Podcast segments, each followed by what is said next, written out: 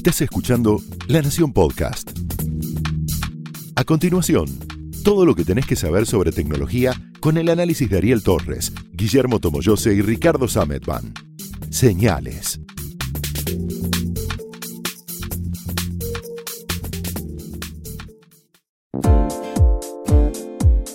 Buenas, ¿cómo están? Esto es Señales, el podcast de tecnología de la Nación. Yo soy Ricardo Sametban. Yo soy Tomito Guillermo Tomoyose. Y yo soy Ariel Torres. ¿Cómo andan? Bien. No lo ven en este instante, pero eh, mientras el señor Ariel Torres hace gestos con sus lentes y sus manitas. Haciendo de titiritero. Sí, eh, te digo que hay un. Hay, un, Hay mercado. Hay, un mercado. Pero o sea, hay un billete ahí, ¿eh? Ay, Sí. sí, sí, por supuesto. Ya, ya lo vemos en un canal de YouTube con, con sus interpretaciones. Se llama el bicho mano. Habla y todo. Lo que pasa que, bueno, alguna vez lo vamos a invitar al bicho mano para acá, acá de sus opiniones acerca de los cambios tecnológicos. Está enojadísimo porque si hay algo que es reaccionario, no le gusta nada todo esto, él quiere volver al cuaderno, al lápiz y a todo eso. Bueno, tenemos noticias modulares. Tenemos noticias modulares. eh, la, noticia, la buena noticia es que volvió Fairphone, que es una marca, es una compañía belga que desde 2013 más o menos está en el negocio de los celulares y desde 2013 para acá sacó tres teléfonos. Que si vos mirás lo que hacen otras compañías dirías es un poco poco. ¿Pero por qué? Porque la filosofía detrás de Fairphone es bastante interesante y va por otra cosa. Ellos no dicen, necesitamos cambiar el teléfono todos los años. Lo que te dicen es, vamos a hacer un teléfono que sea sustentable que tenga una larga vida útil. De hecho, te dan una, la garantía del teléfono es de dos años, lo cual es bastante inusual. Pero además el teléfono tiene un, un diseño muy particular que hace que se puedan cambiar las piezas. Y si cuando yo digo se puedan cambiar las piezas es, se te rompe la pantalla, no tenés que ir a un negocio a pedirle a alguien medianamente especializado o al servicio oficial a que te cambie la pantalla, sino que entras al sitio de, de Fairphone, compras la pantalla, te la mandás a tu casa, viene con el destornillador, todo el teléfono está pensado para que se pueda desarmar con un par de tornillitos, vos le cambies la pieza, le pongas otra y salís andando. El teléfono en sí es un teléfono que es de gama media, es un teléfono normal, no tiene ninguna particularidad y de hecho, si vos lo comparás con eh, otros teléfonos que hay en el mercado que salen como este, 450 dólares, es un teléfono caro. Claro, bueno, el teléfono caro. sí. Es un teléfono caro, ¿por qué? Porque el diseño hace que sea un teléfono medianamente modesto, porque Fairphone es una compañía que no tiene el nivel de producción que tienen otras marcas que, gracias a la economía de escala, te pueden dar por 300 dólares un teléfono que en, los, este, en las especificaciones es muy superior, pero que es un teléfono de casi de use y tire. Si, Sí, sí, digamos, eso sí, tigre, sí, totalmente. sí. no, es, no tiene esta, esta filosofía. Y también llega justo cuando se da que otra compañía que apostaba por esta modularidad, aunque de una manera diferente, a ver, la gracia de Fairphone es que vos le podés cambiar una pieza que se rompió por otra igual, no la podés mejorar. No es que decís, espera, yo tengo un Fairphone 2, por ejemplo, y le puedo poner una cámara nueva. Eso nos funciona como si fuera una computadora de escritorio donde uno le podía poner más memoria o tal vez cambiarle la placa de video siempre y cuando sea compatible, pero eso dentro del universo de las computadoras personales, en particular con las de escritorio, eso es mucho más fácil de hacer. Claro, esto no es posible todavía con los Fairphone. A lo largo de, en, eh, más o menos entre 2011 y 2016, hubo toda una movida muy grande de em, llevar la- esta modularidad de las PC a los celulares. Estaba el, el proyecto ARA de Google. Exacto. Había una compañía europea que también se llamaba PhoneBlocks. Estaba PhoneBlocks. Puzzle Phone, que es una española. fácil como rompecabezas. ¿no? Sí, que, mm, que anda dando vueltas todavía, pero derivó a una cuestión más, este, más industrial. Y después tenías Blocks, que era una compañía que había pensado en hacer un reloj modular. Los tipos decían, yo te hago el cuadrante, vos ves la hora, ves la hora y se acabó. Pero atrás le metemos un montón de cosas que no se vean en el cuadrante, pero que estén en comunicación con el teléfono y que Un- le puedan un- dar información. Un reloj de pulsera. Un reloj de pulsera, Ah, perdón. Eh, yo, por ejemplo, ahora tengo un, un reloj de pulsera que es de los- lo que hoy se llama un reloj híbrido, que es un reloj común te mide los pasos, te mide un montón de cosas, no te la muestra el cuadrante, sino te lo- se, se le transmite esa información al teléfono. Si este fuera un reloj modular, yo por ahí le podría sacar una parte de atrás y bueno, decir, ahora hay eh, sensores para medirte las pulsaciones o sensores para medirte Le otra podrías cosa. poner un GPS, que por ejemplo los relojes inteligentes te tienen, eh, te ofrecen un GPS conectado, o sea, utilizan el GPS del teléfono y no el del reloj. En este caso, con un Blocks podrías agregarle un GPS. Podría, pero ya no puedo más porque esta compañía se fue al tacho. ¿Por qué? Porque el no le dio el mercado es, es- son, son ideas que son más atractivas en el papel Ujú. Que cuando finalmente las ves implementadas, porque en la implementación tiene un montón de, de contras. Sí, como se dice de las- algunas personas, la idea de esa persona es mucho mejor que esa persona en persona. Eh, no, está bien, yo me quedé pensando hoy cuando hablábamos de esto, en lo que había mencionado mm, Tomitos acerca de la eh, modularidad. La otra vez estábamos viendo una película, yo, aunque no lo crean, todavía tengo algunas máquinas que son de escritorio. Eh, algo pasó con el enchufecito de- del, sonido dije, ¿sabes qué? Le voy a poner una placa de audio buena porque estamos viendo películas en Netflix, buena calidad de sonido, esto no suena bien. Fui a mi estudio, abrí mi, mi archivo, mi arcón de los recuerdos, encontré una Sound Blaster de Dios sabe cuánto, una PCI Express, una cosa así, una, un slot que creo que ya no existe. Le o sea, abrí la máquina, la enchufé, la volví a cerrar, salimos andando y esto llevó cuatro minutos. Está bien, había que tenerla la placa. Esa idea, hoy cuando hablábamos pensaba, funcionaba con las eh, computadoras de escritorio. Eventualmente podía funcionar con las computadoras portátiles. Vos podías agregarle, por ejemplo, memoria. O cambiar Eh, el disco. O, como hice la otra vez, que escribí una columna, le cambié el disco rígido, mecánico, a una máquina que tiene un montón de años, tiene como 10 años, pesadísima, anda muy bien, muy robusta, muy confiable, muy bien fabricada, pero claro, tardaba más o menos 4 millones de años en arrancar. Le puse un disco de estado sólido con un adaptador y ahora la máquina vuela. Sí, para usarla para escribir nada más tiene un buen teclado, alcanza y sobra, digo, escribir internet. La pregunta que yo me hice, a mí la idea de ARA, la idea de blogs, etcétera, me atrajo porque vengo de ese mundo. La cuestión es, ¿cuánto hace falta mejorar un teléfono hoy? O sea, ¿en qué aspecto haría falta?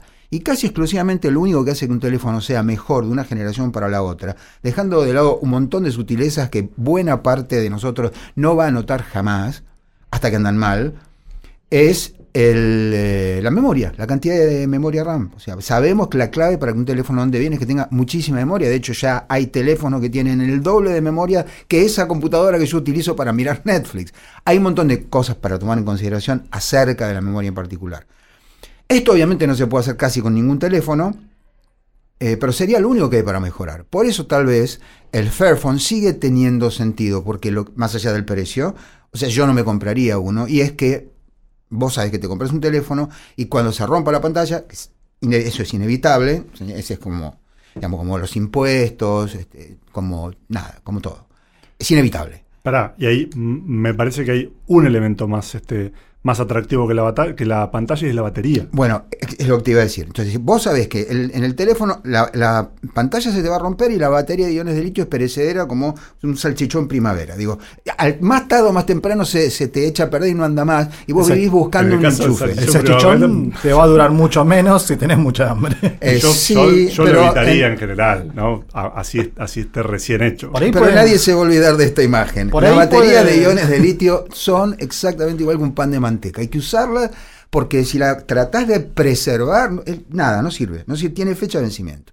Por eso además conviene mirar cuando uno compra el repuesto la fecha de fabricación de la eh, batería que figura o aparece en alguna parte del packaging, etcétera, etcétera. Pero son las dos cosas que harían que tu teléfono pueda durar mucho más tiempo. Porque de golpe se rompe la pantalla. Primero, tenés que encontrar repuestos. Si el teléfono tiene unos cuantos años, por ahí no. O tiene que tener sentido el pagarlo en lugar de comprarte uno nuevo. Y uno se dice, me así, che, ¿sabes qué? Pongo tanta plata más, me termino comprando uno que es. Pero vos venías bien con ese teléfono. Digo, todos tenemos acá en esta mesa historias de telefonitos que duraron una eternidad, tipo cuatro años, le cambiaste la batería cuando era posible, por ejemplo mi, mi S4, el, el Galaxy S4 mío, yo le cambié la batería una vez y tiró otros dos años más, porque es más o menos lo que duran, días más, días menos. Así que la, es por ahí más atractiva la idea de no hacer un upgrade, de, por ejemplo, la placa de video, como decía Tomito, para juegos, vos tenías que vivir cambiando la placa de video, porque la siguiente generación de videojuegos a la que tenías la ponía de rodillas y no servía. Y vos tenías una gran máquina con mucha memoria, buena capacidad de cómputo, pero una mala placa. Ahí ibas y te gastabas la guita en la placa. Tenía sentido ahí, pero en un teléfono ya, digo, ¿qué upgrade le harías? Honestamente, ¿cuál sería para que para digamos para sal- al- y además te saldría tanta plata que tan- de nuevo tendría más sentido eh, comprar uno nuevo. Em, no obstante, lo cierto es que hemos perdido la, capacidad, eh, bueno, no todos, porque las computadoras todavía se pueden comprar, las de escritorio y tal, de eh, tener alguna libertad más, por ejemplo, al momento de elegir las características.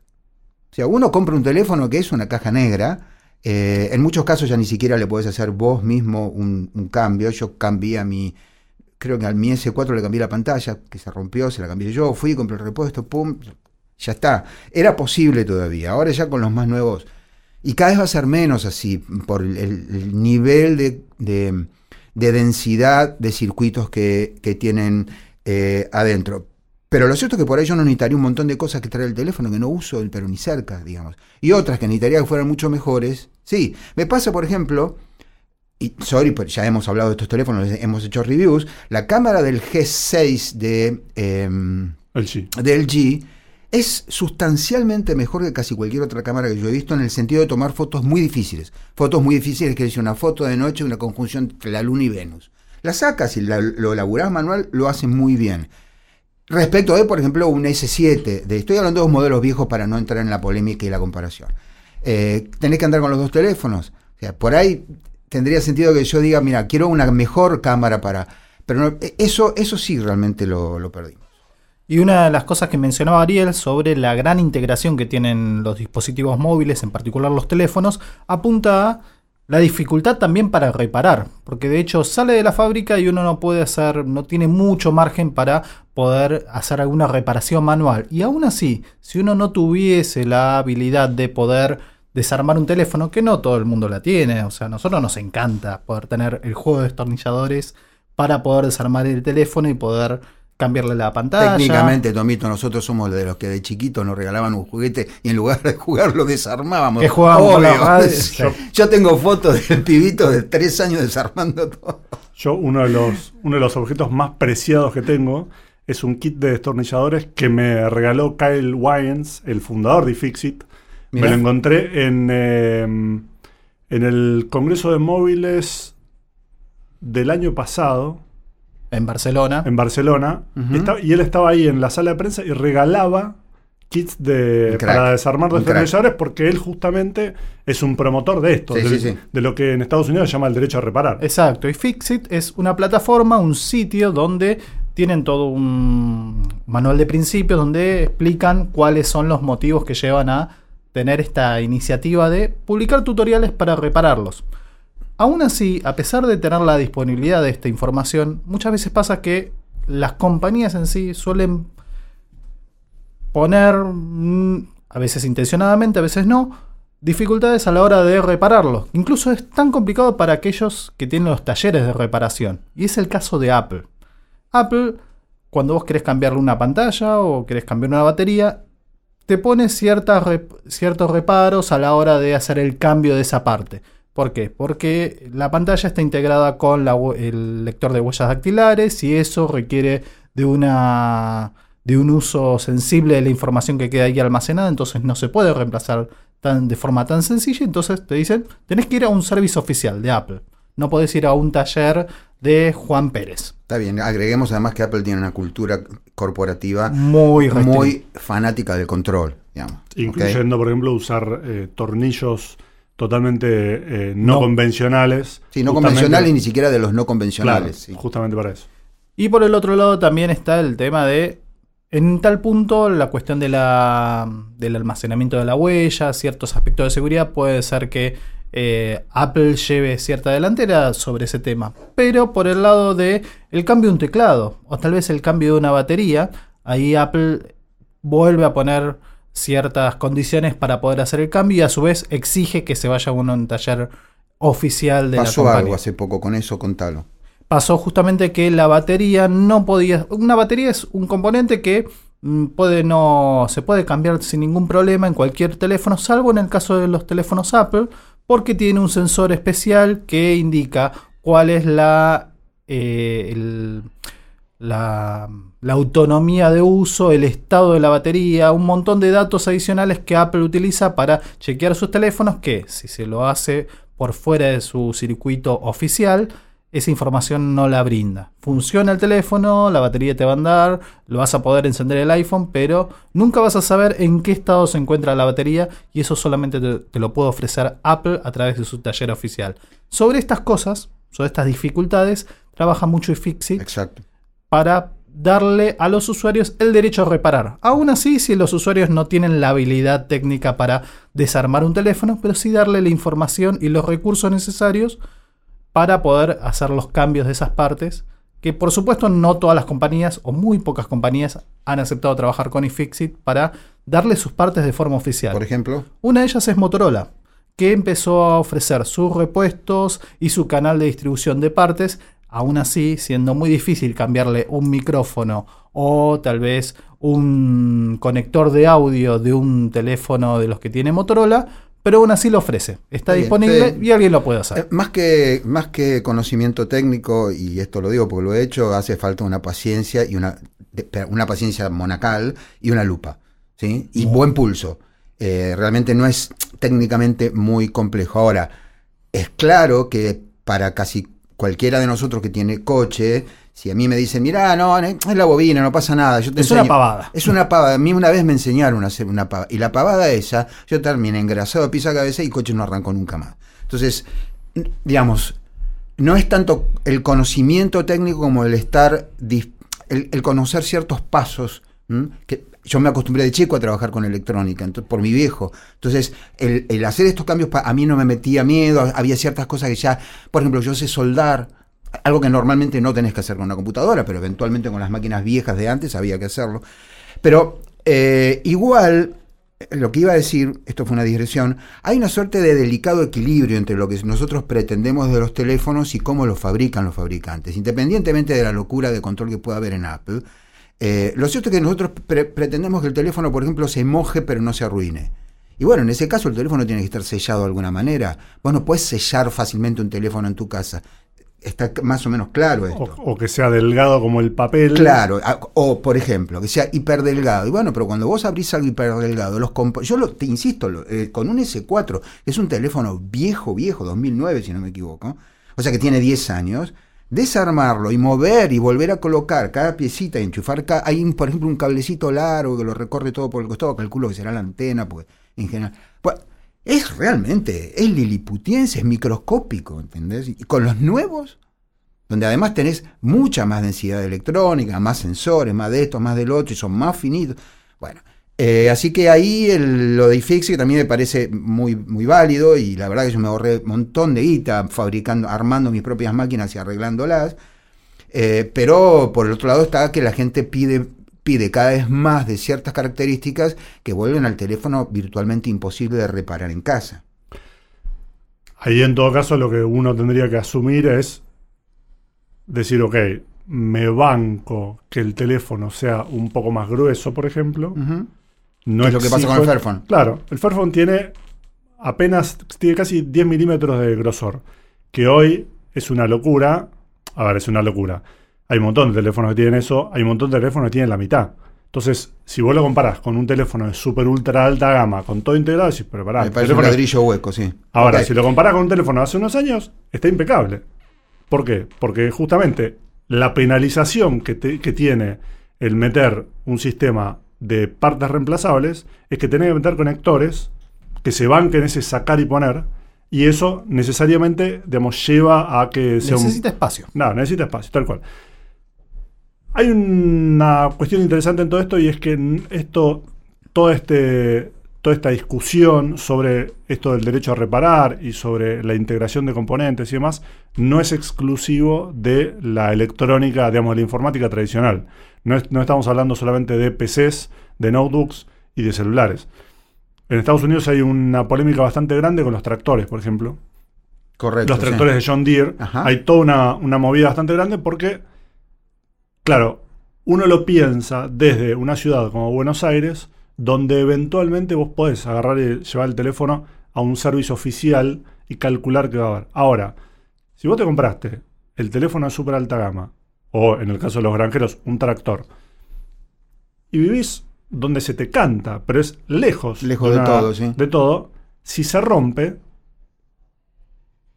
y tenés que, ok, espera, sí, cómo no, yo te lo mando, te lo arreglo si lo mandás al servicio oficial que está a mil kilómetros. En el caso de un, de un teléfono, por ahí vos decís, bueno, tengo un teléfono viejo que saco mientras lo mando, que yo. Ahora, en el caso del tractor, es comer o no comer. Sí, sí, para Entonces, la producción, correcto. entonces, en ese caso, digamos, los, los granjeros que estaban acostumbrados a llevarlo al galpón, abrir la tapa, como los autos, digamos, y empezar a mirar qué hoy hay, y hoy se encuentran con que hay un montón de cajas negras que, si vos no las tocas con las herramientas oficiales, no andan. O sea, no hay, no hay manera no, de saber sí, qué pasa es- y no, no tenés alternativa. Sí, es correcto. Eh, es el, el- ¿Cómo es? En este punto la, habría que marcar como mínimo la diferencia entre un tractor y un teléfono. Eh, Las ruedas. eh, sí, ponele. Eh, pero no, lo que, lo que mm, sí queda como flotando es una suerte de tendencia. Eh, yo no sé nada de tractores, soy completamente honesto. No sé si esos tractores son excepcionalmente mejores que otros. Y tampoco sé si la- por qué hace esto una eh, compañía. eh, y po- porque por ahí lo hace con un motivo, quiero decir, insisto, no, no es solamente que en Apple son muy fanáticos del control. También está el hecho de que si vos pretendés que el teléfono se pueda sumergir una hora, un metro bajo el agua, y bueno, va a tener que tener algo, algo adentro que evite que el agua entre. Entre otras cosas. Por ejemplo, hay que calibrar un montón de componentes. Yo, digamos, de tractores no pienso hablar porque no es así. Eh, lo que se. Hay como una tendencia que es que a medida que nos vamos volviéndonos más sofisticados en nuestros. en lo que le so- solicitamos a la tecnología, pasa con los automóviles. Digo, mi 2500, eh, el- el de 1979, lo arreglaba yo, pero claro, abrías el, el- el- capó y adentro había lo obvio, el bloque y estaba el, radiador y estaba el, filtro de aire. Bueno, nada, le cambiabas el aceite vos, pero ese auto no tenía ni siquiera levantavidrios, no tenía nada de asistencia ni en los pedales, no tenía una sola computadora. Gracias que tenía un, un- alternador, el burro arranque, buenas noches. Obviamente en términos de confort, a 100 kilómetros por hora, aún alineado y demás, y era la diferencia entre un X-Wing y Star Trek, ¿entendés? O sea, era rápido, era, era muy poco confortable. Hacerte un viaje de 500 kilómetros con ese coche no era lo mismo que hacerlo arriba de un auto moderno, y mucho menos uno moderno de alta gama o de muy alta eh, gama. Por el otro lado, nosotros nos volvemos muy dependientes de la tecnología. Eh, no sé cómo se va a resolver esto, porque claramente vamos en una dirección en la que si algo se rompe, chao, se rompe. Un amigo ayer me, me- me mostró su Motorola, la, la- la cámara anda, anda raro, no sé qué está haciendo, como sacando fuera de foco. Bueno, lo puse en contacto ahí con la gente de Motorola a ver qué, qué para. Pero le van a tener que cambiar la cámara. casi Claro, porque, pero además le Pero no puede hacer nada él. No. Entonces, mi mejor consejo en este estado de- de- del arte, anoten, es ese telefonito, lo digo de nuevo por experiencia, ese telefonito que ibas a regalar, que, que medio viejardo, que no, ya no, vos tenés uno nuevo, guardalo. Ponele la batería de iones de, litro, de litio a 40%, tenelo ahí, guardalo, porque el día menos pensado te va a pasar, se te va a caer a la pileta el nuevo. Dios no lo quiera, pero te va a pasar. Vos haces tan simple como ponerle el chip, lo, lo secás el chip, se lo pones y salís andando, porque hoy dependemos mucho, que WhatsApp, que las llamadas de que, que Facebook, que Twitter, Instagram y demás, y eso anda en teléfonos que por ahí tienen 5 o 6 años. Y para, en- para aquel entonces después veremos si una vez seco el teléfono lo podemos reparar o si no, mandarlo al taller si es que tiene las partes y si es que ese teléfono tiene forma de reparar. Pero mientras tanto seguís conectado, que es básicamente mucho más importante que cualquier otra cosa que vos pretendas de un teléfono en términos de tamaño de pantalla, resolución, la cámara, etcétera. El de estar desconectado hoy y sobre todo para las personas más jóvenes, digo, si tienen un telefonito, se llama amuleto. ¿Recuerdan eso? Bueno, cada vez por estos asuntos hacen más falta. Bueno, con esto terminamos este señales de hoy. Nos vemos la semana que viene. Nos oímos la semana que viene. sí. Chao. Adiós.